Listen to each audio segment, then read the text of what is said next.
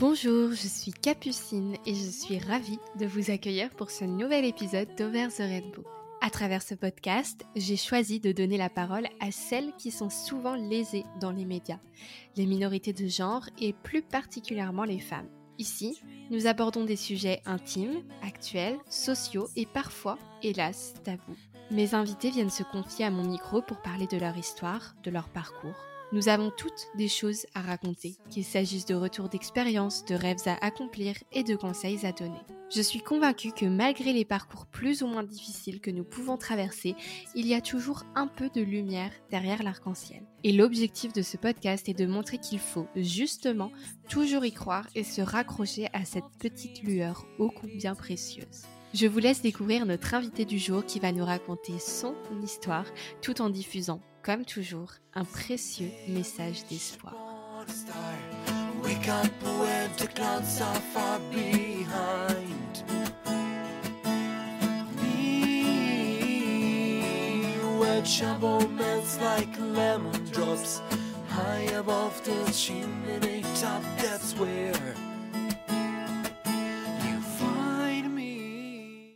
Bonjour à toutes et à tous et bienvenue dans ce nouvel épisode d'Over the Rainbow.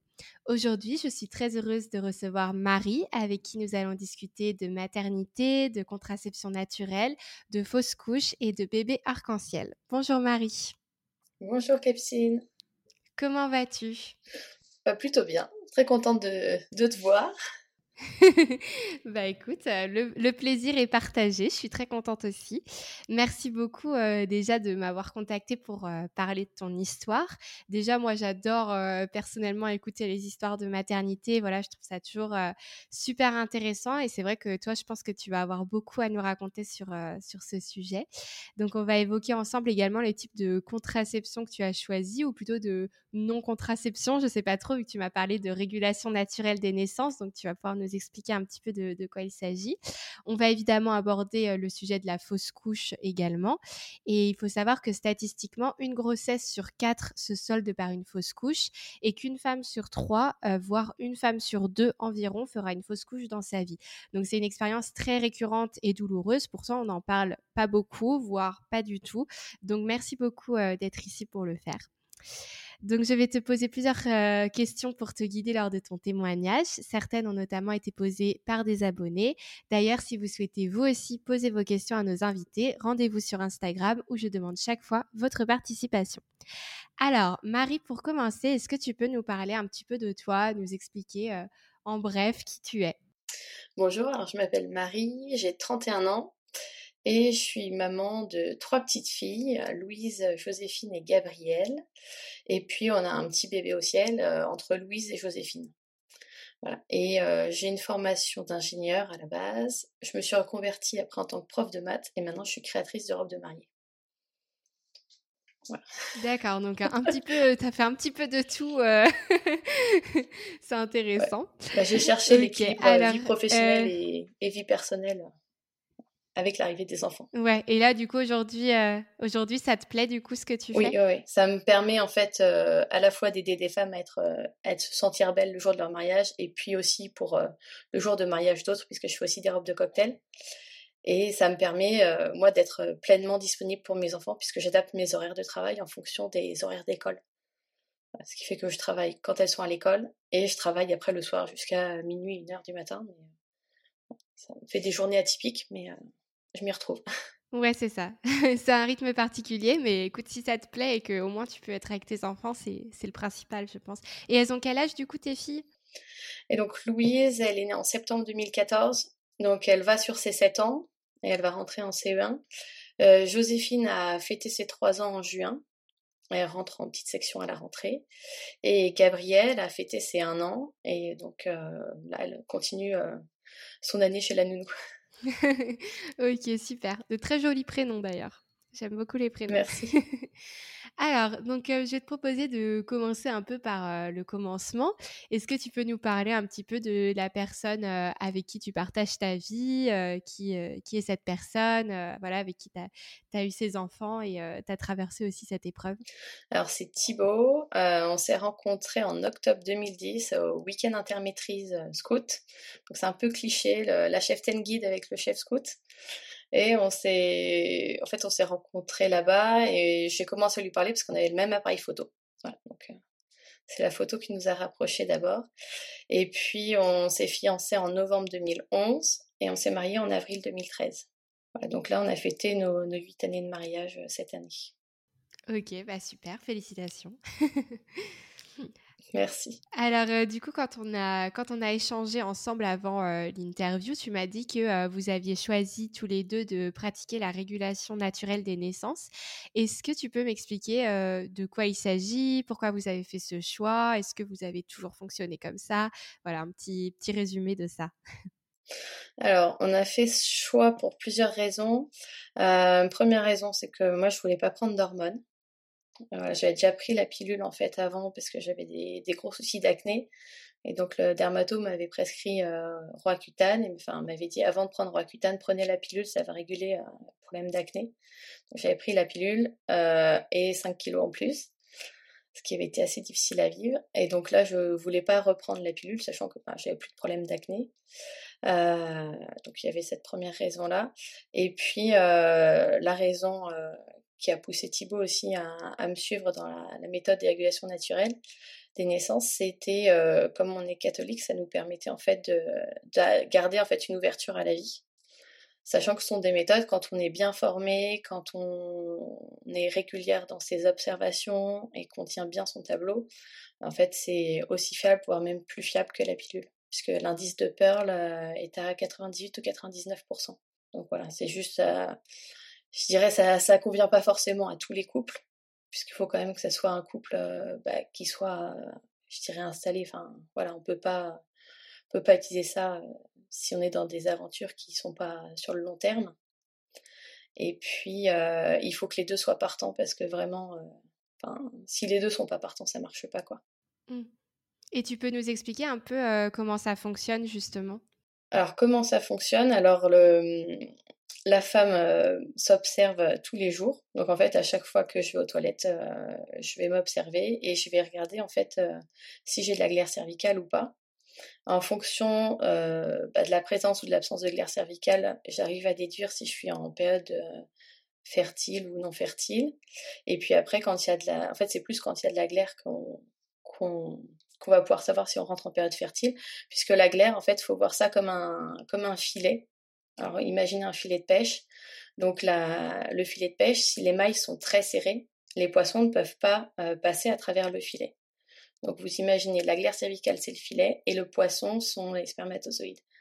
Donc quand la glaire est euh, très collante et très peu étirable, euh, il y a un maillage qui est très fermé et donc les spermatozoïdes ne peuvent pas passer à travers les mailles de la glaire cervicale. Par contre, quand on rentre en période fertile, en fait, les mailles du filet se détendent. En fait, on a une glaire qui est de plus en plus étirable. Euh, la période où la glaire est la plus fertile, euh, en fait, la glaire va ressembler à avoir une texture plutôt comme du blanc d'œuf, un blanc d'œuf cru, donc très étirable avec une grande sensation d'humidité. Et donc là, ben, si on reprend l'image du filet des poissons, euh, le filet, en fait, les mailles sont très très lâches, et donc les poissons peuvent passer à travers le filet. Et en plus de ça, la glaire va venir euh, nourrir euh, les spermatozoïdes. Donc c'est là où il faut faire attention, c'est détecter sa période, euh, enfin l'entrée dans la période fertile, puisque les spermatozoïdes, ils peuvent être après logés dans des, dans des glandes dans le col de l'utérus, enfin dans le vagin en fait, pas dans le col de l'utérus, dans le vagin, il y a des, des petites glandes, et donc les spermatozoïdes peuvent rester ici pendant 7 jours. Euh, donc les, spermatozoïdes sont un peu comme à l'hôtel, ils sont logés, blanchis, nourris, et donc ils peuvent vivre comme ça jusqu'à 7 jours, et puis après passer en fait euh, et remonter jusqu'à jusqu'à l'ovule. Donc si, si on a une union en début de période fertile, bah, potentiellement on sait qu'on peut avoir un bébé derrière. Et donc après, donc là on guette l'entrée en période fertile. Après on sait quand est-ce que je suis en période fertile. Et puis après, on guette aussi la fin de la période fertile, puisque une fois qu'on a une glaire qui est passée de pâteux jusqu'à très lubrifiant, très liquide, euh, très étirable, comme euh, le blanc d'œuf, après, il y a un tarissement euh, total ou partiel. Et ce tarissement-là, on a soit plus de glaire du tout, soit une glaire qui redevient très, très collante, très pâteuse, très peu étirable. Et donc à partir de, ça, donc on identifie le lendemain qu'on a passé, soit le jour sommet, soit le jour pic, ça dépend des méthodes euh, du, nom, mais alors c'est pas forcément le jour pile poil de l'ovulation, mais on sait que l'ovulation était dans les 24-48 heures euh, à partir de ce jour-là. Et donc à partir du moment où on a le tarissement, on compte trois jours, et à partir du quatrième jour au matin, les, euh, unions sont possibles. J'ai oublié de dire aussi qu'avant, les unions ne sont possibles que le soir, puisqu'en fait, les observations peuvent changer tout au long de la journée. Donc, il faut, euh, donc forcément, avant euh, la période fertile et même pendant la période fertile, on attend le soir pour avoir des unions, puisqu'on ne sait pas encore au niveau des, observations, ça peut, ça peut changer au fur, au fur et à mesure de la journée. Comme on peut très bien avoir ces règles qui débarquent à midi ou l'après-midi, ben là c'est exactement pareil. Donc euh, voilà, donc on, note tout ça. Euh. donc en fait, on, appelle ça le bulletin météo. Je donne la météo du jour. Et donc il note, euh, il note le bulletin météo. Et puis ben voilà, donc voilà, on s'est on s'est fait former par des couples, un couple moniteur Billings au début de notre mariage. Donc la méthode Billings, elle est gratuite. Donc il y a des moniteurs partout en France et ça s'enseigne de couple à couple. Euh, voilà, donc c'est basé sur euh, les observations. C'est pas standardisé du tout. Euh, il y a juste l'observation de la glaire et des, sensations. Après, on s'est formé à la MAO, donc la méthode d'auto-observation du cycle, où là, on rajoutait la température. Donc, je pense que j'expliquerai pourquoi est-ce qu'on s'est formé à cette méthode-là. Après, on s'est reformé plus en profondeur à Billings. on est devenu couple moniteur. Et ensuite, on s'est formé à Fertility Care, donc qui est une autre euh, méthode, mais je crois que euh, Yasmine en a déjà parlé. Oui, oui, je crois. Il semble dans un précédent dans un précédent podcast. Euh, donc voilà, donc c'est formé à Fertility Care parce qu'avec Fertility Care, on peut avoir un accompagnement avec la naprotechnologie. Et donc là, Fertility Care, en fait, c'est, ça se rapproche de Billings dans le sens où c'est l'observation de la glaire bah, à chaque passage aux toilettes il n'y a, pas de, a pas de température. Ok, d'accord. Et du coup, donc, euh, tu parlais de prise de température aussi. Donc ça, c'est la symptothermie, je crois qu'on appelle ça. Ouais, c'est ça. Et du coup, pourquoi est-ce que vous avez rajouté ça? En fait, on a rajouté ça parce que euh, notre aîné est arrivé un poil plus tôt que prévu au programme. On s'est dit en septembre, euh, on commencera les essais bébés parce que j'aurais signé mon CDI. Et en fait, elle est née en septembre. Oups. Euh, donc, voilà, elle est née un peu trop tôt. Et en fait, c'est justement euh, avec Billings, au niveau de mes observations, euh, j'avais eu un tarissement partiel, mais pas total. Et le total était le, le jour d'après. Et donc en fait, le quatrième jour au matin n'était pas le quatrième jour au matin, mais le troisième jour au matin. Et du coup, Louis est arrivé. Bah, en tout cas, c'est hyper intéressant comme euh, méthode de contraception au final. Enfin, voilà, c'est super. Enfin, je ne sais pas trop comment l'appeler, si on peut appeler ça de la contraception ou pas. Euh. Mmh. Alors, nous, on parle plutôt de régulation que de contraception, parce qu'en fait, en fait, la contraception, ça empêche vraiment la, rencontre euh, de l'ovule et du spermatozoïde. Ça, empêche la, conception. Que là, en fait, ces méthodes-là, on n'empêche pas la conception, c'est juste qu'on utilise notre intelligence et, le cycle pour avoir des unions en période fertile ou infertile. C'est-à-dire que ben voilà la, contraception, la pilule, ça va changer le ça va changer le cycle, ça va bloquer l'ovulation. Donc là du coup, en fait chimiquement on empêche la libération de l'ovule. mécaniquement avec le préservatif, on va empêcher que les spermatozoïdes viennent rencontrer l'ovule. Euh, donc voilà, donc là, nous, ça nous. En fait, c'est la méthode qui, pour nous, nous permet de mieux euh, respecter le fait d'être, euh, d'avoir une ouverture à la vie.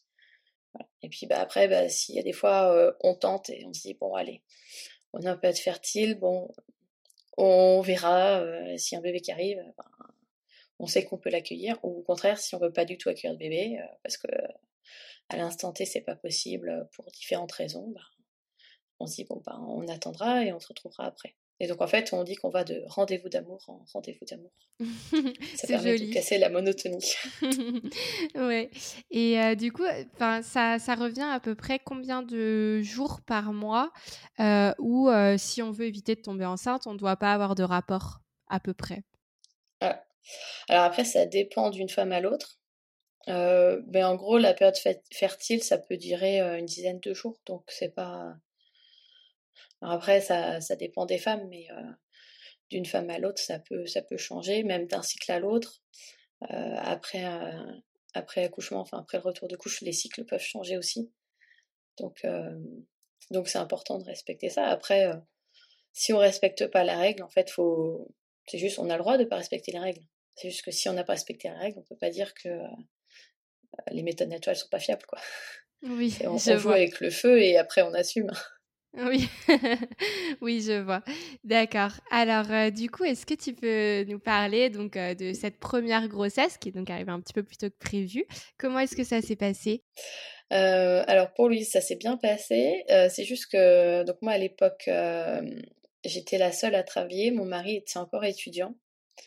en fait, il était en dernière année de cycle, ingénieur. Donc, c'était pas gênant. On se dit, de toute façon, on veut pas avoir d'enfants tout de suite. On se marie et puis, euh, et puis on verra après. Euh. en fait, il a, eu son, il a signé son CDI en août 2014 et euh, j'ai accouché en septembre 2014. Donc ça s'est très très bien goupillé. Sachant qu'en fait, en février, il était en, stage de fin d'études. Mais du coup, on était tous les deux sur Lyon.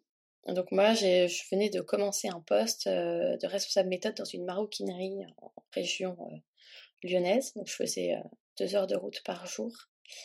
Et je me suis dit, ah ce nouveau poste, c'est épuisant. Euh, franchement, euh, réimplanter l'atelier de production, mais ça, me pompe une énergie folle. Bon, je commençais aussi le boulot à 7 heures, donc forcément, je partais à 6 heures le matin. Je me suis dit, ah c'est fatigant. Et puis, en fait, euh, j'avais souvent des, cycles assez longs, au moins de 40, 45 jours. Bon, à 52 jours de cycle, je me suis dit, bon, il y a un truc qui cloche. Je vais faire un test. Et là, le test était tout de suite positif. je ah, je comprends mieux du coup pourquoi je suis fatiguée. Donc Après, ce qui était assez touchy, c'était qu'il fallait que j'annonce à mon chef que euh, j'étais enceinte, sachant que moi, c'était pas prévu, et que euh, je savais que mon chef, qui avait une quarantaine d'années, euh, lui, ça faisait bah, plusieurs années qu'ils essayaient d'avoir un enfant et qu'ils n'y arrivaient pas. Donc hyper dur d'arriver et de dire ben je suis enceinte, c'était pas prévu aussitôt. Bah, quand on sait pertinemment que la personne en face, euh, ben, elle rêve quasiment que de ça, quoi. Mais bon, après, globalement, euh, la grossesse s'est bien passée, il n'y a aucune complication. Juste un gros stress au début parce que je savais pas qu'il fallait réserver la maternité hyper tôt. Donc, euh, s'il y a des Lyonnaises qui nous écoutent, hein, euh, dès que le test est positif, il faut appeler euh, pour réserver la maternité. J'ai appelé la maternité après l'écho du premier trimestre et c'est mon généraliste qui a réussi à m'avoir une place parce que sinon tout était plein. Ouais, d'accord, c'est bon à savoir. Voilà. ok, et du coup, ton accouchement, comment ça s'est passé justement? Alors, l'accouchement, globalement, ça s'est bien passé je voulais accoucher sans péridurale et j'ai en fait j'ai pris la péridurale euh, parce que j'ai eu une cholestase en fin de grossesse. Mmh. Et c'est quoi du coup une, euh, une cholestase? Alors le la cholestase, c'est les reins qui filtrent plus bien euh, des, alors je sais plus ce que c'est, j'ai plus j'ai plus en tête le, le nom des des particules en fait qui sont rejetées par le bébé. En fait les, les, les reins filtrent plus bien et du coup ça, crée des démangeaisons. Et donc, du coup, moi, la cholestase euh, m'avait pas mal fatiguée. Et puis, la, sage-femme, du coup, en préparation à naissance, je dis, mais ça me gratte le ventre, euh, c'est bizarre. Euh. Et puis, elle m'a fait une prise de sang, puis après, elle m'a rappelé une semaine après, parce que ça part. en fait, les, analyses pour la cholestase, souvent, on a le résultat qu'au bout de 4-5 jours, donc c'est un peu long. Et donc là, elle m'a dit, bah, vous avez une cholestase fin de grossesse, donc il faut que vous preniez un traitement. Donc elle m'a donné un traitement, sauf que le traitement n'était pas du tout adapté. Et j'ai eu euh, les... presque tous les effets secondaires du traitement, à savoir diarrhée et vomissement. Donc euh, juste avant d'accoucher, c'est, c'est pas le mieux pour être en forme. C'est sûr. Et donc, donc, quand je suis arrivée en fait à la maternité, euh, ça faisait plus de 24 heures que j'avais pas dormi. Je me suis dit, bon, bah, tant pis, on va laisser tomber le sang péri. vu qu'on dit qu'il faut un centimètre par heure, et donc en gros, je suis partie pour 10 heures de travail. Euh, autant arriver euh, en forme euh, à l'accouchement, enfin après la naissance, et assurer pour la suite plutôt que vouloir faire la warrior et puis être crevée. et donc voilà. Donc en fait, j'ai pris la péridurale. À partir de là, j'ai pu dormir. Et moi, je l'ai eu à 7 heures et elle est née à 13 heures. D'accord. Donc après, ça s'est bien passé. Accouchement par voie basse, du coup? Voilà, accouchement par voie basse avec une épisio. C'était un gros écran bébé. Mmh. Elle faisait 3,9 kg et 54 cm. Ah oui. Euh, l'image que mon mari garde en tête, en fait, il garde en tête la, sage-femme euh, qui était le pied euh, sur la table et qui tirait, ah oui. qui tirait Louise. ah oui, quand même. Il, avait l'impression, il... voilà, la, sage-femme qui, qui m'a tirée parce qu'elle était très grosse. D'accord. donc ça a dû être un peu douloureux quand même pour toi. Bah, après, euh, je voulais pas spécialement d'épisio, mais on m'a pas trop demandé mon avis. Donc euh, voilà, j'ai entendu les quick des ciseaux et voilà. Oh là là. Bon, bah tant pis. voilà, après, on s'en remet, hein, on s'en remet, mais c'est vrai que si on peut ne pas l'avoir, c'est quand même mieux. Et puis après, ce qui a été compliqué, c'était plus la, la, suite parce qu'elle a pas tété tout de suite. Elle a mis une journée et demie avant de téter. Et toi, c'était important pour toi d'allaiter? Ouais, ouais, je voulais absolument allaiter. Et du coup, ils nous ont beaucoup stressés avec l'allaitement à Lyon. et puis finalement, elle a, elle a, fini par téter, mais alors je sais pas si c'est parce qu'elle était grosse ou si c'est la péri qui l'avait shootée, je je saurais pas. Je sais que les deux autres, j'ai accouché sans péri et elles ont tété tout de suite. Donc, Ouais. Et du coup, ça s'est bien passé, ton allaitement après? Ouais, l'allaitement s'est bien passé. Je l'ai arrêté après à 7 mois, comme j'étais j'ai pas signé le CDI, du coup. en fait, il m'avait, il m'avait embauché en intérim et il m'avait dit l'intérim fera office de période d'essai. Et c'était une petite entreprise qui avait pas beaucoup de moyens, donc ils, ils m'ont pas gardé. Donc j'ai fait la, fin de ma grossesse euh, au chômage. Et donc après, bon, j'étais au chômage pour, euh, pour les premiers mois. Et donc après, il a fallu que je cherche du travail. Donc je me suis dit, bah, si je veux chercher du travail, euh, pouvoir prendre rapidement un poste, c'est bien de la, de la, sevrer pour pouvoir la laisser plus facilement. Donc je l'ai sevrée à 7 mois et j'ai retrouvé du travail quand elle avait 9 mois. Et c'est le, le nouveau boulot qui nous a fait changer de région.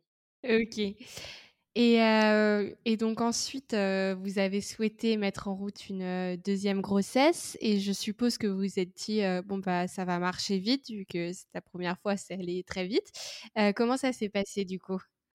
Alors là, pour le coup, du coup, comme je changeais de boulot, j'arrivais en fait chez un sous-traitant de Louis Vuitton et j'étais chef d'équipe maroquinière, donc j'avais deux équipes d'une dizaine de femmes à gérer.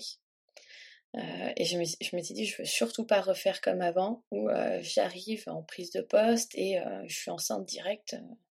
Je ne veux pas faire ça, je veux attendre d'avoir au moins une année dans mon poste pour, pour pouvoir envisager une, une, deuxième grossesse. Et puis après, à partir du moment où on a voulu, voulu mettre en route cette deuxième grossesse, en fait, il nous a fallu six cycles pour que je tombe enceinte. Alors en soi, c'est pas c'est pas très long puisqu'en fait en moyenne, on met 6 à 8 cycles pour euh, pour être enceinte. Enfin les les françaises mettent, mettent 6 à 8 cycles pour être enceinte. Donc c'était pas c'était pas hyper long, mais quand ça a marché plutôt que prévu, en fait, on s'attend pas à attendre aussi longtemps. Et alors quand on a des cycles en plus de 35 ou 40 jours, le temps est d'autant plus long. Oui, Parce que 28 jours, forcément, ça passe plus vite que 40. ça revient plus souvent. Mais euh, voilà. Et donc là, euh, j'étais enfin enceinte, donc on était euh, super contents. Et donc, pareil, on attendait en fait un peu pour l'annoncer aux familles. Et je, tombée enceinte fin juin 2016. Et fin juin 2016. Et donc, on, s'était dit, on, on va, on change pas nos plans de vacances, on continue comme ce qui était prévu. Et donc on avait notamment une semaine où on était euh, bénévole à Lourdes pendant le pèlerinage national. Et donc on est tous les deux euh, pisciniers. Donc ce qui fait qu'en fait on est dans les piscines et on, on aide les gens à, à, se déshabiller et on les, on les baigne dans les piscines. Et moi je suis dans une, euh, je sers dans une piscine en fait qui est piscine pour les mmh, fauteuils roulants, enfin les personnes en fauteuil roulant et les personnes qui sont sur des brancards. Donc en fait, après on a aussi des, personnes valides qui viennent, mais c'est assez physique. Et donc moi j'avais prévenu ma chef de piscine en lui disant bah voilà je suis enceinte, je suis en début de grossesse, donc je vais essayer de pas trop forcer. Et comme on a des, amis, des parents qui sont, qui sont à Lourdes, euh, on s'est dit ça serait dommage qu'ils apprennent euh, via des copains de Lourdes euh, que je suis enceinte parce que même si la chef de piscine, on lui dit tout le monde n'est pas encore au courant, il suffit qu'elle dise bah voilà, dans ma piscine, j'ai une piscinière qui est enceinte. Sachant que toutes les autres, elles étaient plus vraiment en âge d'avoir des enfants, la déduction était vite faite. Donc on a, on a annoncé à nos parents moi, j'ai appelé mes parents et mes grands-parents pour leur dire que j'étais enceinte. Euh, ma belle-mère, on l'avait vue en juillet, j'avais été grillée parce que j'avais pas pris de bière. forcément, quand on refuse une bière pression, euh, tout de suite, euh, on est grillé. Donc, elle avait deviné. Elle avait rien dit, mais elle avait deviné. Donc après, on, on s'était dit voilà, que c'était bien de l'appeler aussi pour lui, pour lui dire. Et donc voilà, donc tout le monde s'était réjoui pour nous on était super contents parce qu'on voulait à peu près deux ans d'écart, donc là ça faisait deux ans et demi, on s'est dit c'est chouette, c'est parfait. Et puis, et oui, après Lourdes, on est parti à Barcelone. Donc en plus à Barcelone, on avait fait des photos, euh, on avait toute la petite famille Babar qui avait été offerte à Noël à Louise.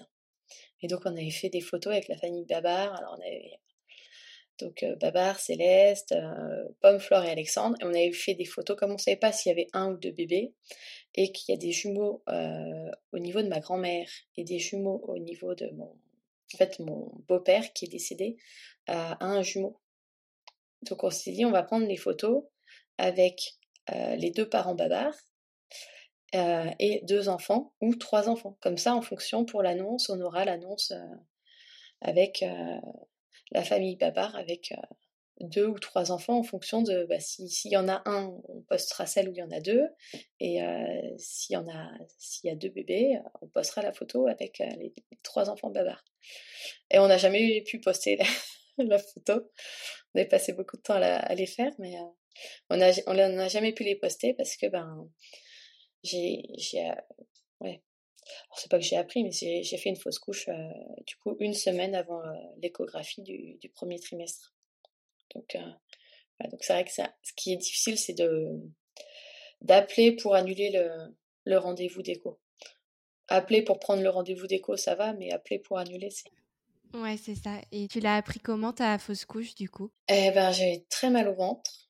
Et puis j'ai, enfin ouais, comme des douleurs de règles. Et puis je commence à perdre du sang mais genre beaucoup de sang. Et donc là, je me dis, oula, ça, ça sent pas bon ce truc-là. Et donc bah, là, j'étais à la maternité. Alors, ce qui est bien à Anthony, c'est qu'on a. Alors, il y en a un hôpital. La réputation de l'hôpital n'est pas terrible. Par contre, la maternité est vraiment tip top. C'est une maternité label Amie des bébés. Et ils ont un super service gynéco. Et donc, je les ai appelés en disant voilà, je perds beaucoup de sang.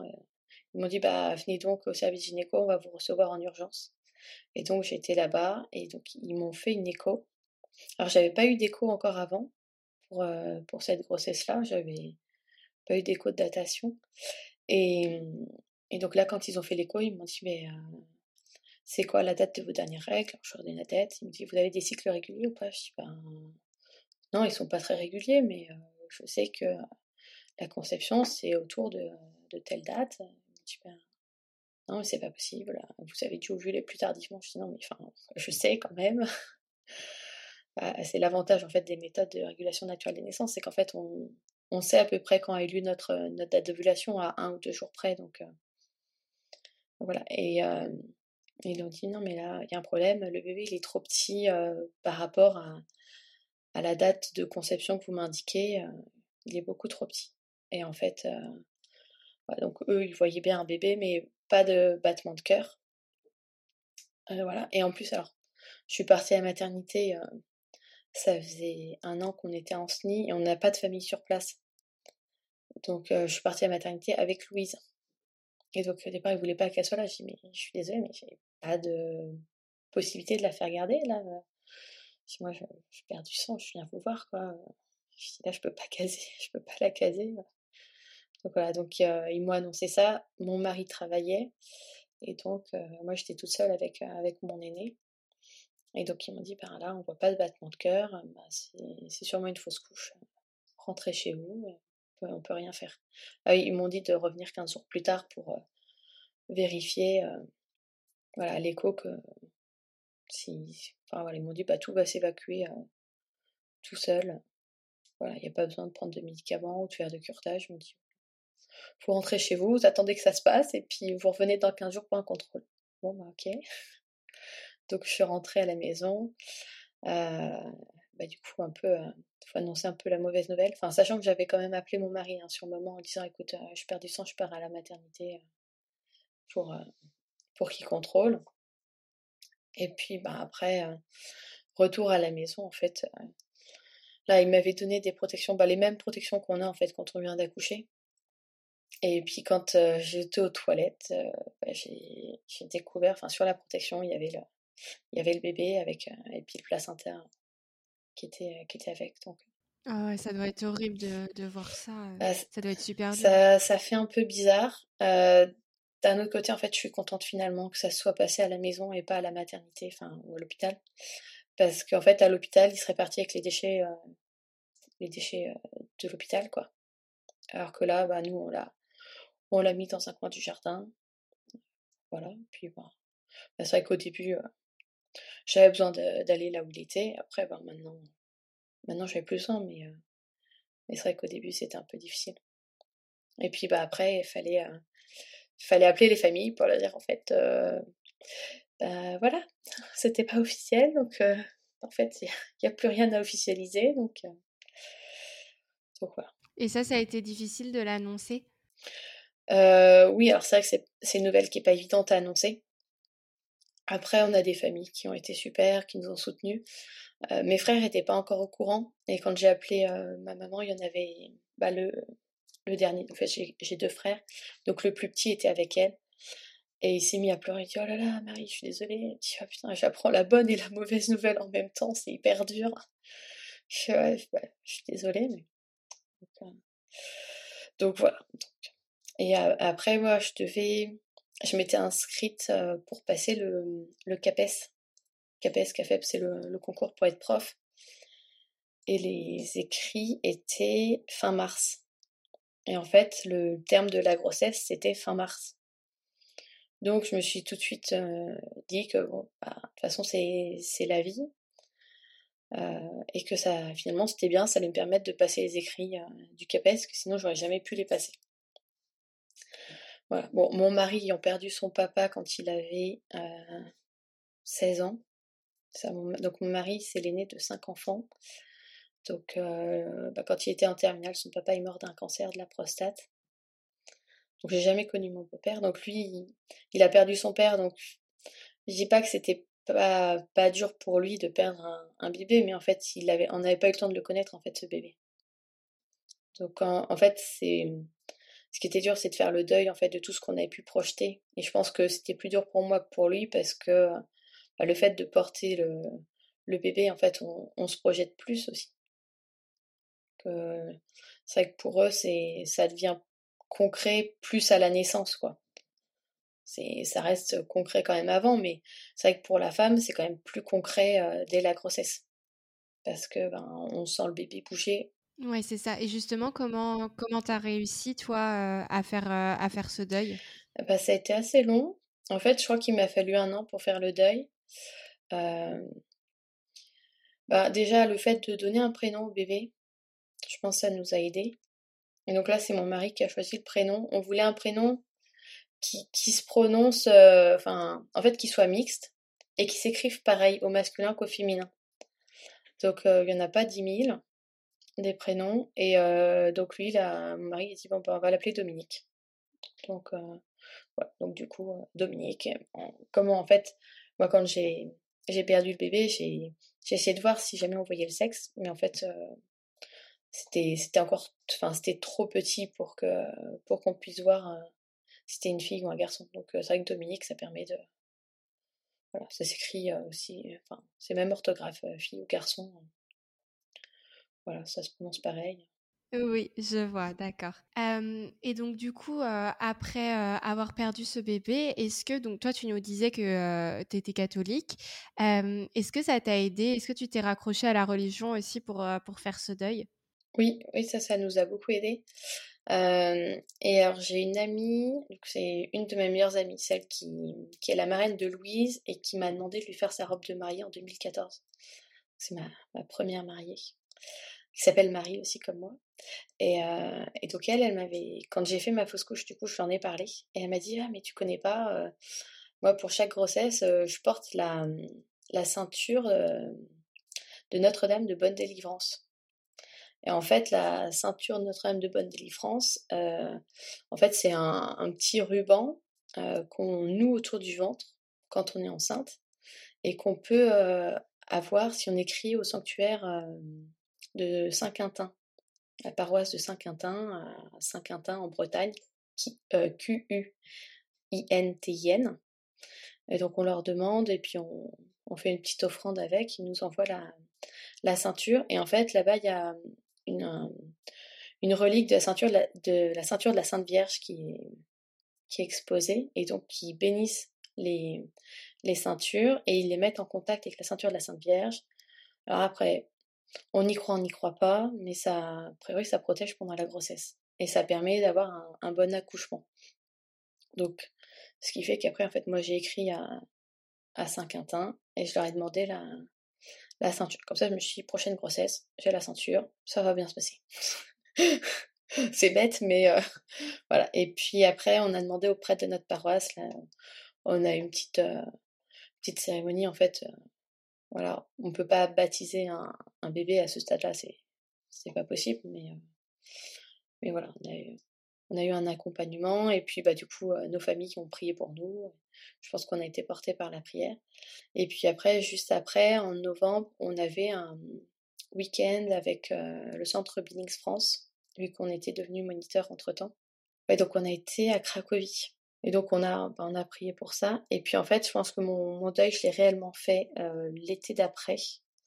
On a été à Cotignac. Donc Cotignac, c'est un village dans le sud de la France qui est très joli et qui a la particularité euh, d'avoir en fait toute la Sainte Famille est apparue à Cotignac. Puis il y a Saint Joseph qui est apparu et euh, Sainte Marie qui est apparue avec l'enfant Jésus. Et donc, euh, tous les ans, euh, mi-juin, il y a un pèlerinage des mères de famille qui se fait à Cotignac. Donc, euh, bah, soit on rend grâce pour les enfants qu'on a eus, soit on peut demander, on peut demander un enfant là-bas. Et nous, c'est ce qu'on a fait en août 2017. Et le cycle d'après, je tombais enceinte. Sachant qu'en fait, entre-temps, ben, il y a eu 8 ou 9 cycles où voilà, on a essayé, ça marchait pas. Et en fait, c'est pendant ces 8 ou 9 cycles, on, en fait, juste après la fausse couche, on s'est formé à fertility care de manière à avoir un, accompagnement médicalisé à, côté. En fait, c'est un peu comme une PMA, mais euh, naturelle, quoi. C'est-à-dire que on va pas faire, euh, va pas faire une FIV, mais euh, ça permet de. L'objectif de fertility care et de la naprotechnologie, c'est de restaurer la fertilité du couple. Et donc, ça repose beaucoup plus sur la femme que sur l'homme, parce qu'il y a beaucoup plus de facteurs chez la femme que sur l'homme. Mais euh, voilà, donc moi j'avais tous les mois une prise de sang à faire en post-ovulation, à un certain moment précis du cycle, et en fonction de ça, ils regardaient les taux de progestérone et les taux d'œstrogène, et en fonction, j'avais un traitement qui est adapté, donc euh, en progestérone, puisque j'avais une insuffisance en progestérone. Peut-être que l'insuffisance en progestérone a provoqué la fausse couche, on ne sait pas. On saura jamais en fait les causes de la fausse couche, mais ça peut être ça. par exemple, si on a une... Alors ça, c'est l'avantage aussi des, des méthodes euh, de régulation naturelle des naissances, c'est qu'en fait, quand on observe son cycle, on arrive à détecter aussi s'il y a des, anomalies. Donc une période post-ovulatoire qui est trop courte, euh, si on a une période post-ovulatoire qui dure que euh, 5 ou 6 jours, bah, c'est beaucoup trop court. La nitation ne peut, peut pas se faire. Euh, par contre, euh, si on a 16 jours, ça c'est une bonne, bonne durée. 11 à 16 jours, c'est une bonne durée. Donc euh, voilà. Et la, progestérone est nécessaire au début pour que la grossesse tienne. Donc si on n'a pas assez de progestérone, la grossesse bah, ne, tient pas. Et donc ça peut être une cause de fausse couche. Mais après, il y a tellement de, de possibilités. En fait, la nature est bien faite, donc on ne sait pas en fait. Peut-être que le petit bébé qu'on a perdu, il était mal formé, peut-être que. Enfin, voilà, il y a, y a, plein de. Ça, on saura jamais, on pourra jamais savoir. Donc euh, voilà. Mais du coup, le fait d'avoir fait une fausse couche, on s'est dit, voilà, on savait que euh, Fertility pouvait nous aider à, ne pas revivre ça. Donc on s'est formé à Fertility Care de manière à pouvoir voilà, être, être enceinte le plus rapidement possible après la fausse couche et en même temps ne, pas, ne pas revivre de fausse couche. Mmh. Et donc, du coup, toi, quand tu as, quand as découvert cette grossesse, tu as dû être hyper, hyper heureuse? Comment ça s'est passé? Ouais, alors j'étais très heureuse et c'était le cycle. donc, c'était en septembre, là, je suis tombée enceinte. Alors, j'étais d'autant plus heureuse que mon mari avait a fait, un, a fait un spermogramme en fait à la fin du cycle. Donc, moi, j'étais déjà enceinte quand il a fait son spermogramme, mais on ne le savait pas. Et les résultats du spermogramme étaient très, très, très mauvais. Euh, donc la, la docteure Napro nous a dit, bah, en fait, avec un spermogramme comme ça, un médecin classique vous dirait d'aller directement faire une FIV que vous ne pourriez jamais avoir d'enfant. Sauf que, donc voilà, donc moi j'étais, enfin, comment dire, les résultats du spermogramme mauvais, à la fois j'étais hyper triste, parce que je me suis dit, mince, ça va jamais marcher, on n'aura jamais d'autres enfants, voilà, hyper déprimée. D'un autre côté, je dis à mon mari, bah tu vois ce que ça fait en fait, euh, si moi ça fait neuf mois que j'ai des prises de sang tous les mois et que mes résultats ils sont pas bons et que j'ai des enfin voilà. Au début juste des ovules de progestérone après j'ai eu des injections à faire en, intramusculaire au niveau du ventre pour euh, pour stimuler la progestérone. Je dis ben tu vois moi quand mes résultats de prise de sang sont pas bons bah, ça me fait un peu le même effet que toi les résultats de ton spermogramme. C'est juste que voilà moi j'en ai fait 8 ou 9 comme ça toi t'en as fait juste un euh, donc voilà je dis bon, au moins ça permet de tu, peux vivre un peu ce que j'ai vécu. Et on était très très très contents de la grossesse. Par contre, euh, très content et en même temps euh, très inquiet. Parce qu'on s'est dit, ben, c'est chouette, ça, fonctionne, je suis enceinte. Par contre, est-ce que la grossesse va aller jusqu'au bout? Parce que ben, forcément, quand on a une grossesse qui s'arrête à une semaine de l'échographie du premier trimestre, euh, ben, c'est bête à dire, mais du coup, moi, ça me fait un peu, c'est un peu comme une deadline où je me dis, tant que j'ai pas passé ce terme-là, en fait, euh, je suis pas sereine. Après, une fois l'échographie du premier trimestre passée, je suis, je suis plus sereine, mais euh, tant que j'ai pas passé ça, je suis, je suis pas sereine. Et après, bah, comme on était accompagné avec Fertility Care, on a, bah, j'avais des prises de sang à faire au début tous les deux jours pour vérifier les taux de bêta-HCG qui devaient doubler. Euh, je crois que ça doit doubler tous les jours ou ça doit doubler en 48 heures, enfin, voilà, enfin en tout cas ça doit augmenter. Donc les, taux augmentaient bien, pas trop non plus, parce que si ça augmente trop, ça, ça peut être des jumeaux aussi, donc on était bien content que ça augmente pas trop. et, euh, et puis après la progestérone qui était suivie, et j'étais supplémentée en fait tout le premier trimestre, euh, voilà, pour euh, éviter justement de faire une fausse couche. Ok, super. Et puis après, ben, une fois que tout était bon, ben, la grossesse grossesse s'est bien déroulée, donc euh, rien à redire quoi. Ok, très bien. Puis du coup, c'est vrai que c'est les bébés donc euh, qui naissent après une fausse couche ou après une mort périnatale, on les appelle les bébés arc-en-ciel. Du coup, c'est un, un, joli, euh, c'est un joli nom. Et comment s'est passé, toi, après ton, ton accouchement, du coup, de, de ce petit bébé arc-en-ciel? Alors, notre petit bébé arc-en-ciel, alors nous, c'était surtout notre petit bébé cotignac, parce qu'en fait, oui. on, a, on était au Cotignac euh, au mois d'août. Et, euh, et puis, du coup, je suis tombée enceinte le cycle d'après. Alors, je garantis pas, hein, franchement, si c'est pas parce que vous allez à Cotignac que vous êtes enceinte le cycle d'après. Hein, c'est pas, pas ce que je suis en train de dire. Mais euh, du coup, on avait, à Cotignac, on avait fait une promesse à Saint-Joseph. On lui avait dit le prochain, on l'appellera Joseph ou Joséphine. On avait demandé un bébé, on avait dit voilà, si dès que je suis enceinte, ben, ça sera Joseph ou Joséphine. Donc déjà, le prénom était choisi bien avant d'être euh, enceinte. Et c'était une, petite fille. Et l'accouchement s'est très bien passé. Là, j'ai pu accoucher sans péridurale.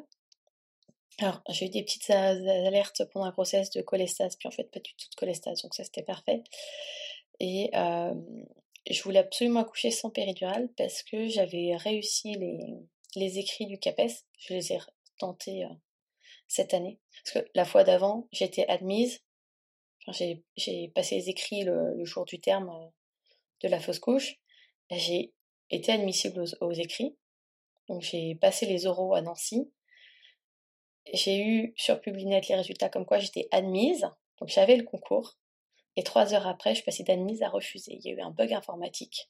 Oh mince. Et donc, oh je suis passée de la super joie de j'avais mon concours, j'étais prof de maths, à euh, j'ai plus le concours, donc je continue en tant que remplaçante. Et euh, on n'a jamais su pourquoi. Donc là, pour Joséphine, ça se répétait encore. J'avais passé les écrits, j'étais admissible, et les oraux étaient en fait de fin mai à début juillet à Nancy. Et Joséphine était prévue pour mi-juin. Donc, j'avais écrit au jury en disant voilà, j'accouche mi-juin. Donc, est-ce que vous pourriez me mettre à la toute fin des oraux, s'il vous plaît, que j'ai le temps d'accoucher? Parce que avant, je suis pas sûre, euh, enfin, je ferai pas la route en fait jusqu'à Nancy. Euh, Puis eux, ils n'ont pas intérêt à avoir une femme euh, enceinte très près du terme qui passe les oraux. Donc, j'ai accouché sans péri à la maternité d'Anceny. Donc, ça m'a beaucoup motivé le fait d'avoir les oraux derrière à tenir sans péri parce que euh, j'avais entendu dire que sans péri, on se remettait beaucoup plus rapidement de son accouchement qu'avec une péri. Euh, donc voilà, donc là, accouchement euh, bah, assez rapide. On est arrivé à 7h et elle est née à 13h. on est arrivé à 7h30 ou 8h, je crois, à la maternité, et elle est née à 13h. Alors, Louise et Joséphine, c'est marrant, elles sont toutes les, toutes les deux nées un lundi, en début d'après-midi, 13h et 13h30. Oui, c'est ce que je me disais, que c'était les mêmes heures. Euh. Et 2014-2018, ça fait 14-18 comme la Première Guerre mondiale. C'était pas ah du tout fait exprès, mais c'est facile à retenir comme ça les dates de naissance. C'est vrai. ok, et donc du coup, ouais, t'as bien récupéré du coup après? Ouais, ah bah, bah, de toute façon, en fait, après l'accouchement, euh, bah, ils n'ont pas voulu que je monte à pied à la chambre, mais euh, j'ai pu me déplacer dans la salle d'accouchement pour aller me laver les mains et me faire une, une, petite toilette, quoi. Mais euh, voilà, mais l'accouchement, bah, c'est vrai que tout de suite après, on n'a pas besoin d'attendre deux ou trois heures avant de se mettre sur pied.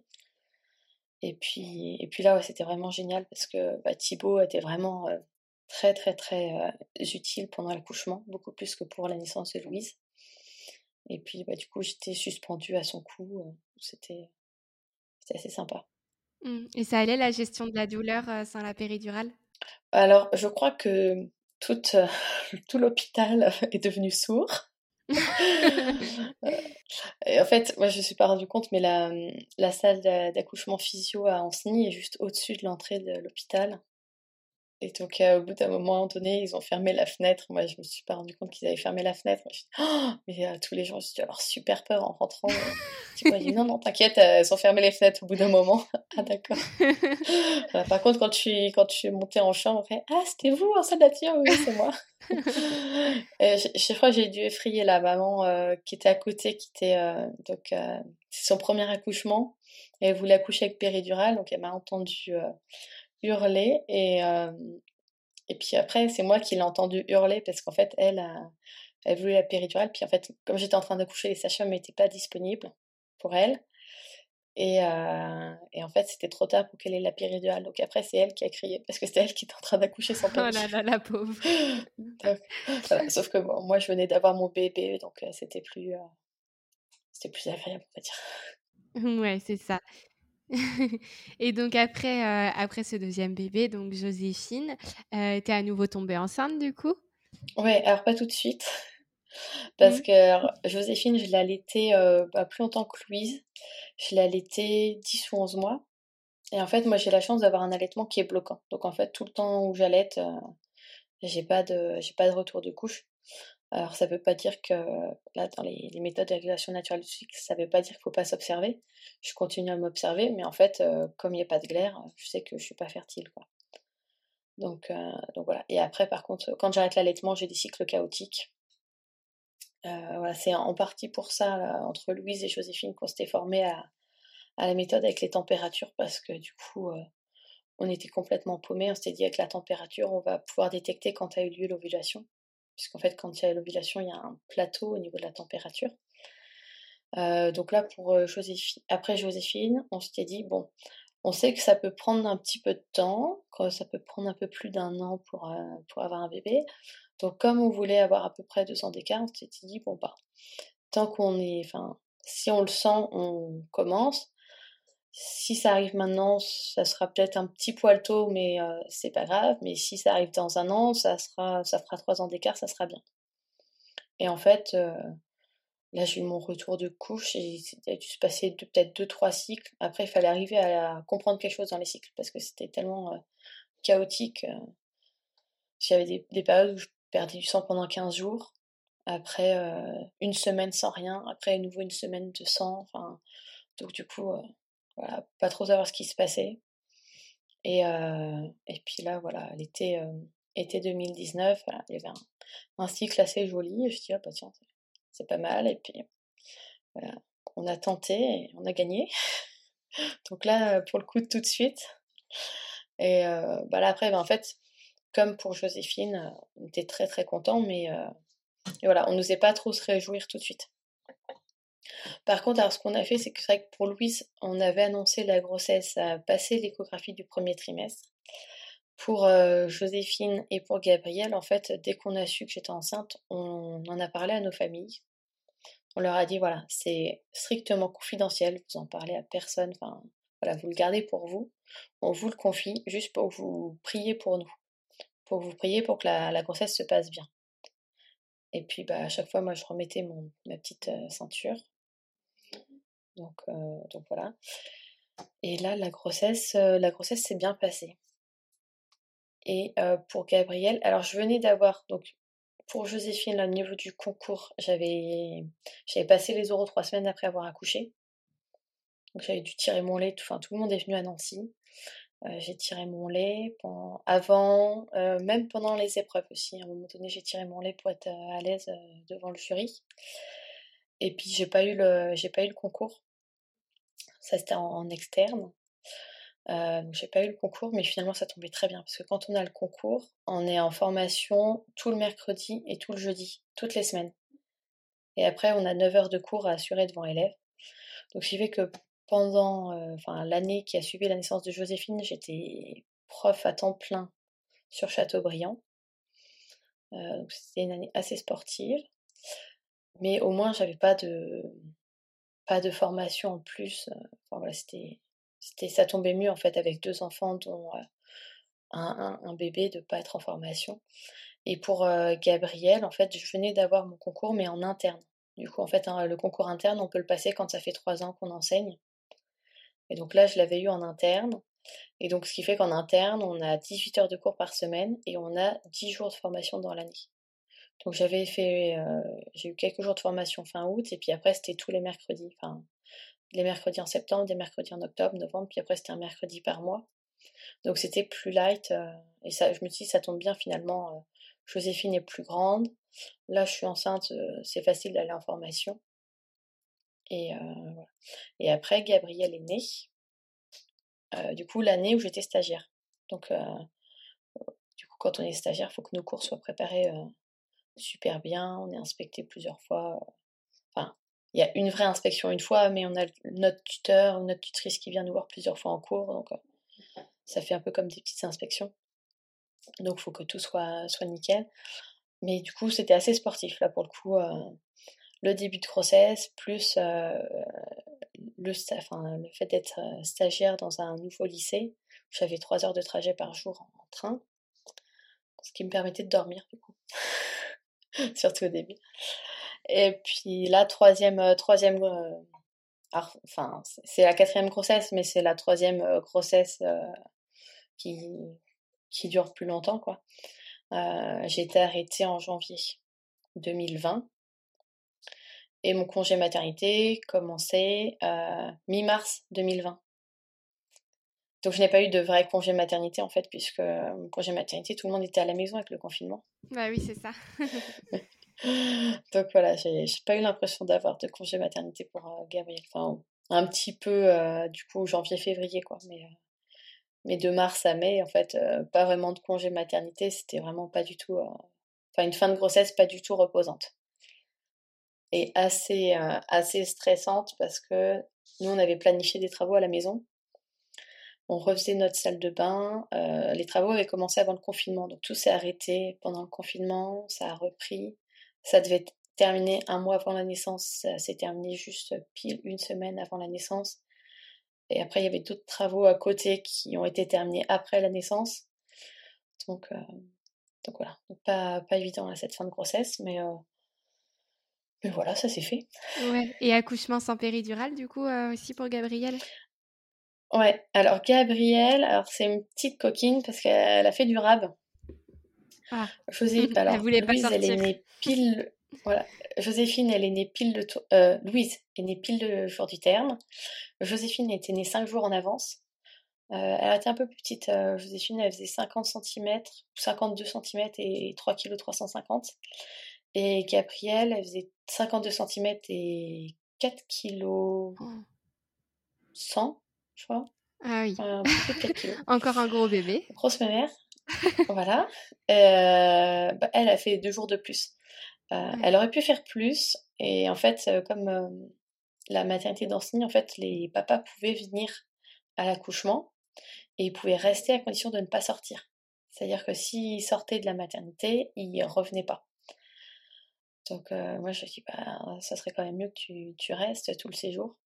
Donc, euh, du coup, il est resté tout le séjour. Et la maternité a délivré une attestation, comme quoi les papas restaient confinés avec les mamans. Ce qui a permis à ma maman de venir de Lyon pour s'occuper des deux grandes, le temps du séjour. Sauf que ma maman avait un impératif euh, le 18 euh, mai. Et donc, du coup, quand j'ai eu la visite de contrôle le jour du terme, je leur ai dit voilà, j'ai quelques contractions, mais il n'y a rien qui se passe. Est-ce que c'est possible d'envisager un déclenchement? Parce qu'en fait, moi, là, j'ai ma maman qui est à la maison. Et le but, c'est qu'en fait, quand je rentre de la maternité, je puisse avoir de l'aide. Pas que je rentre et puis qu'elle reparte direct. Parce que, enfin, si c'est ça, ça sert pas à grand chose, quoi. Et donc, ils m'ont dit, bah, on va voir en fonction de votre dossier. Et puis, là, ils m'ont dit, bah, c'était bon, c'était favorable. Donc, je suis arrivée le 8 mai, vendredi matin, 11h. Et ils ont commencé, enfin, ils ont lancé le déclenchement et elle est née à 19h. Et du coup, déclenché, donc pas très mobile parce qu'avec une, perfusion. Euh, par contre, il m'avait mis un monito sans fil. Donc le monito sans fil, ça c'était pratique, ça permettait de prendre un bain et de, pouvoir un peu euh, bouger. Alors on bougeait avec sa perf. Mais au moins, on n'a on pas, les, on pas les fils du monito. Et Thibaut a pu me rejoindre. Il est arrivé à midi et demi, 13h, euh, quelque chose comme ça. Parce qu'avant, ça servait à rien, donc il a pris un, bon déjeuner à la maison. Moi, j'ai eu mon plateau repas en salle de naissance, comme pour Joséphine. Et puis, euh, puis voilà, puis elle est arrivée du coup euh, à 19h. Ok. Voilà. Et donc j'ai tenu du coup sans péri. Par contre, là, j'ai demandé le, le protoxyde d'azote. c'est le, gaz euh, plus ou moins hilarant. Moi, ça m'a pas beaucoup fait rire, mais ça m'a pas. J'ai pas non plus de bad, mais voilà, ça a bien soulagé au niveau de la douleur, sachant qu'en fait elles ont, elles ont percé la poche des os à 16 heures, donc en fait de 16 à 19 les contractions étaient quand même euh, étaient plus difficiles à gérer quoi. Ok. Et donc, euh, du coup, toi, euh, aujourd'hui, donc voilà, tu es maman, tu es, très heureuse, etc. Qu'est-ce que tu penses des, des, tabous un peu qui entourent les, les, fausses couches? Ben, Je trouve qu'en fait, c'est dommage de ne pas en parler après, je comprends que certaines personnes ne veulent pas en parler parce que c'est ça touche quand même à l'intime. Après, moi, ça que j'aurais bien aimé, en fait, finalement, euh, savoir euh, que des copines en avaient, avaient, pu en faire avant. Parce que euh, c'est vrai que là, j'ai découvert, en fait, en faisant ma fausse couche, j'ai découvert qu'après, ma maman a dû en faire une, ma belle-mère peut-être aussi. Et puis après, ben, le fait d'en parler, moi j'ai des copines qui m'ont dit moi aussi j'ai fait une fausse couche, ou même sur les groupes Facebook, euh, d'autres qui disaient bah, moi aussi j'ai fait une fausse couche. Et donc finalement, le fait de savoir qu'il y en a d'autres qui ont fait des fausses couches, on se sent moins seul en fait. On se dit bah, finalement oui, ça arrive et ça fait partie de la vie. C'est pas évident à vivre. Après, ça dépend aussi du stade à laquelle on fait la, fausse couche. Je pense que si on fait une fausse couche à, à 4 semaines ou si on l'a fait à 15 semaines, c'est pas du tout pareil parce que ben, 4 semaines, on n'a pas encore trop le temps de se projeter dans la grossesse. À 15 semaines, on a déjà passé peut-être la première écho du, premier trimestre. Après, c'est pas parce qu'on fait à 4 semaines que c'est moins douloureux qu'à 15 semaines. Je pense que ça dépend vraiment de chacune. Hein. Chacun a son vécu. Puis après, ça dépend aussi de, dans quel contexte on fait une fausse couche. Hein. Si on fait une fausse couche euh, euh, alors qu'on n'avait pas vraiment prévu d'être enceinte, finalement, euh, ça peut aussi être une libération de se dire bah, finalement ce bébé n'était pas prévu au planning donc finalement c'est peut-être pas plus mal que qu'il y ait une fausse couche. Par contre, quand on l'attend, bah, c'est vrai que c'est dur à vivre parce que le bébé était attendu. Après, je pense que ça dépend de chacune. chacune a son vécu. Mais c'est bien de pouvoir en parler, de pouvoir dire, bah voilà, ça existe. et bah, on peut on peut avoir des bébés derrière et ou pas, ça dépend. Mais voilà, après, euh, après, je pense que le fait d'avoir eu d'autres enfants derrière, moi, ça me permet aussi de, de pouvoir mieux, mieux en parler aussi maintenant. Après, je me dis, bah, finalement, Louise, qui n'était pas prévue euh, aussitôt au programme et qui est arrivée, bah, après, en fait, quand on a attendu euh, bah, l'année entre la fausse couche et, et l'annonce de la grossesse de Joséphine, finalement, bah, finalement, heureusement qu'elle est là, parce que finalement, on sait que ça a marché une fois jusqu'au bout. Donc ça, rassure quand même le fait de dire qu'on a déjà, déjà une grossesse qui a été menée à terme. Alors que si on fait une fausse couche et qu'on n'a pas eu de grossesse qui ont été menées à terme, après ça peut être... Enfin, je pense que psychologiquement c'est peut-être plus dur à vivre. Parce qu'on se dit, bah, est-ce que ça marchera un jour? Que là, quand on sait que ça a déjà marché, on se dit, bon, bah voilà, au pire, voilà, faut qu'on fasse le deuil de la famille qu'on avait prévu, des, deux ans d'écart entre chaque enfant, d'un certain nombre d'enfants. Par contre, euh, voilà, on sait que ça marche une fois, on dit, ben voilà, on n'aura pas la famille prévue, on, aura une famille différente, mais euh, elle sera très bien, ça sera notre famille. Mmh. Et quel conseil tu donnerais à, à une jeune femme euh, qui, qui vient de subir une fausse couche Voilà, qu'est-ce que tu lui conseillerais pour s'en remettre, etc. je dirais qu'il faut s'écouter, façon, c'est assez valable aussi pour la grossesse. En fait, tout le monde nous donne des conseils, parce que enfin, pour la fausse couche, nous avait dit alors faut attendre un cycle ou deux cycles, que ça se remette. Il y en a qui disent qu'il faut euh, tout de suite réessayer après, parce qu'on est plus fertile après. Enfin, voilà. Et à un moment donné, en fait, on va entendre de tout et de son contraire. Donc, ce qu'il faut, c'est s'écouter, prendre soin de soi, faire des choses qui nous font plaisir. Éviter d'y penser, ça c'est facile à dire, mais à faire, euh, c'est pas évident se dire que ça, ça arrivera aussi, bah, c'est voilà, c'est pas évident non plus à, à, faire quoi, mais ouais, je dirais bah, prendre soin de soi, se recentrer sur son couple et puis puis voilà, après chaque chose en son temps en fait. C'est enfin en fait la fausse couche c'est un deuil à faire, hein, que ce soit c'est sûr que c'est pas une personne qu'on a qu'on a connue, enfin voilà qu'on a vu sous nos yeux, qu'on a qu'on a pu prendre dans nos bras. C'est pas. C'est vrai que c'est ça qui est difficile, c'est qu'en fait, finalement, euh, on, perd euh, un bébé qui n'a pas existé aux yeux des autres, finalement. Enfin, en tout cas, qui n'existe pas aux yeux de l'État. Après, je crois qu'à passer un certain terme, maintenant, l'État reconnaît, on peut marquer les, enfants dans le livret de famille, mais euh, voilà, notre terme, c'était trop tôt pour que ce soit reconnu, quoi. Oui, c'est ça, c'est peut-être ça qui est difficile aussi de se dire que que du coup, il n'y a pas de reconnaissance de ce bébé, en fait, euh, d'une manière générale euh, à l'extérieur. Oui, c'est ça que c'est pas, pas évident. Après, euh, après, voilà, on peut, on peut avoir un objet qui nous fasse penser à lui dans la maison ou autre. Enfin, ça, ça dépend, en fait. Je pense qu'il faut faire ce qui nous fait du bien, quoi. Ce qui, ce qui peut nous aider. Voilà, prendre du temps pour soi.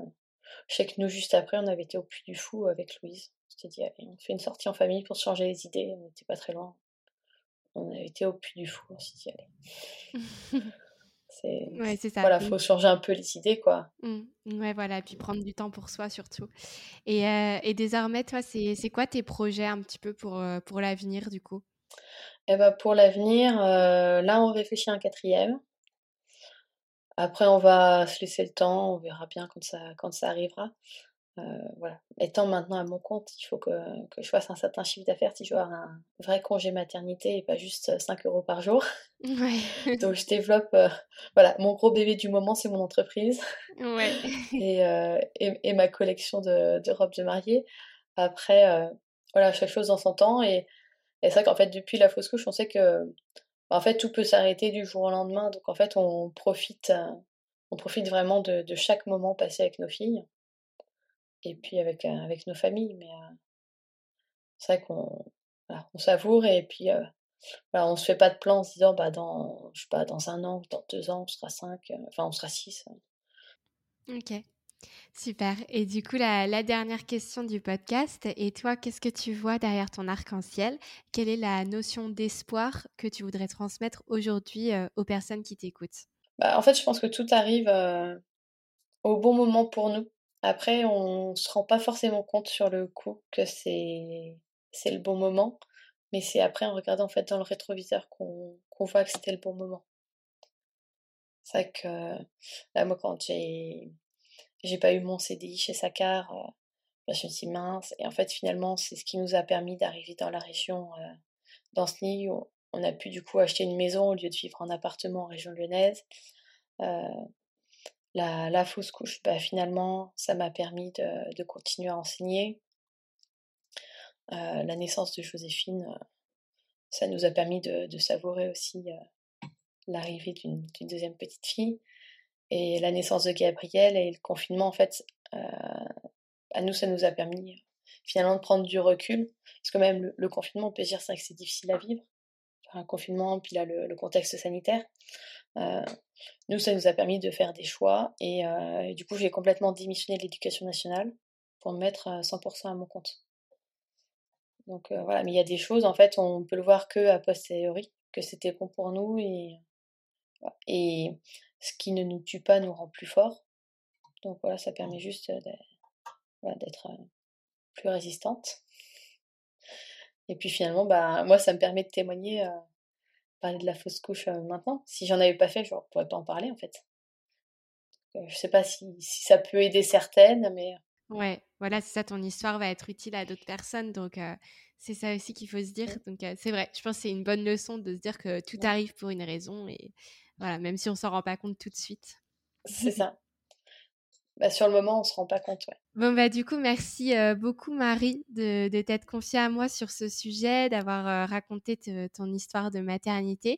je trouve ça vraiment dommage que bah, qu'on parle pas plus du sujet de la fausse couche dans notre société. Et puis voilà, comme toi, tu dis, au final, il y a beaucoup de personnes dans notre entourage qui en ont déjà vécu. Et c'est vrai que le fait de le savoir, ça peut permettre de se sentir moins seul. Donc, je pense que c'est important.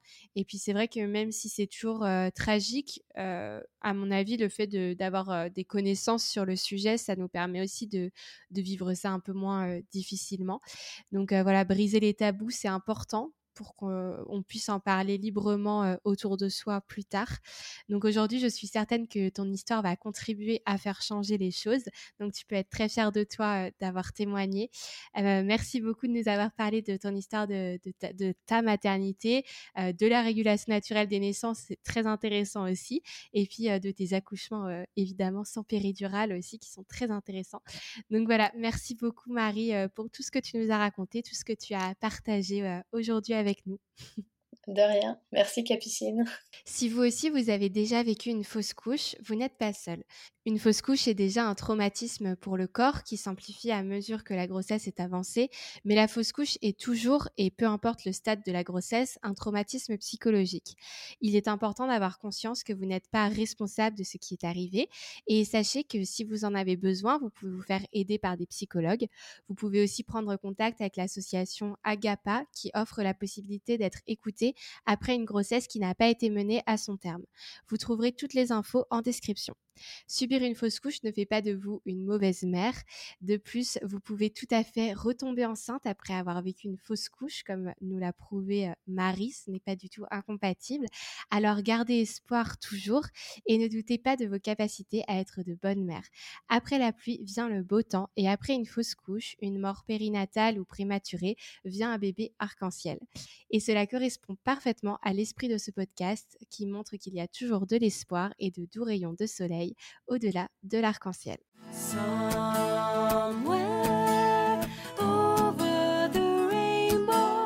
Merci à toutes et à tous d'avoir écouté cet épisode.